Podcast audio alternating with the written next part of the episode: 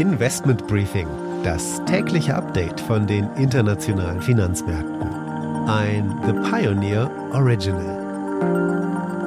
Ölhändler spekulieren vor der heutigen OPEC-Sitzung auf höhere Förderquoten. Der Ölpreis sinkt unter 90 Dollar. Die Schweizer Bank UBS hat das beste Ergebnis seit 2005 erzielt. Die Aktien sind im Höhenflug. Der neue CEO Ralf Hamers, ein altbekannter ehemaliger ING-CEO, setzt voll auf Digitalisierung.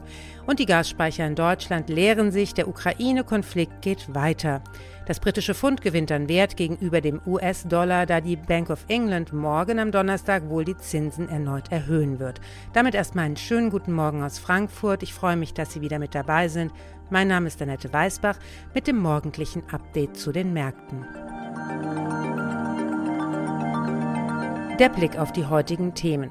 Vor dem Hintergrund des heutigen OPEC-Treffens schauen wir auf den Öl- und den Gasmarkt. Ich spreche mit Thomas Benedikt, Senior Portfolio Manager Commodities bei Union Investment. Letztlich geht es darum, dass wir in Europa eine ganzheitliche Strategie zur Sicherung der, der Energieversorgung uns überlegen müssen. Und da geht es am Ende nicht nur darum, aus welchen Ländern kommt die Energie, und wir sollten uns wieder stärker auch in die Richtung bewegen, zu sagen, dass wir Energie auch effizient nutzen. Am Ende ist Energie doch etwas Kostbares und wir werden gerade daran wieder erinnert.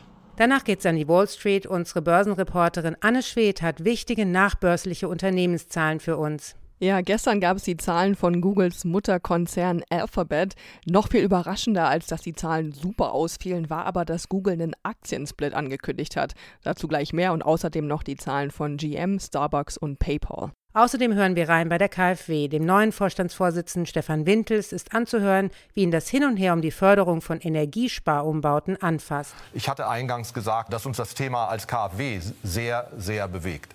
Das ist auch wirklich ganz ehrlich gemeint.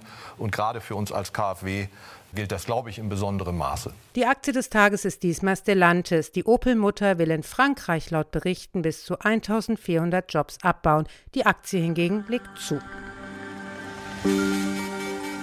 Das sind die Themen für heute. Die komplette Ausgabe hören Sie als Teil unserer Pionierfamilie.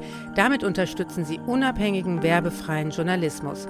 Alle Informationen dazu finden Sie auf unserer Webseite thepioneer.de. Ich hoffe, wir hören uns schon bald in aller Ausführlichkeit wieder.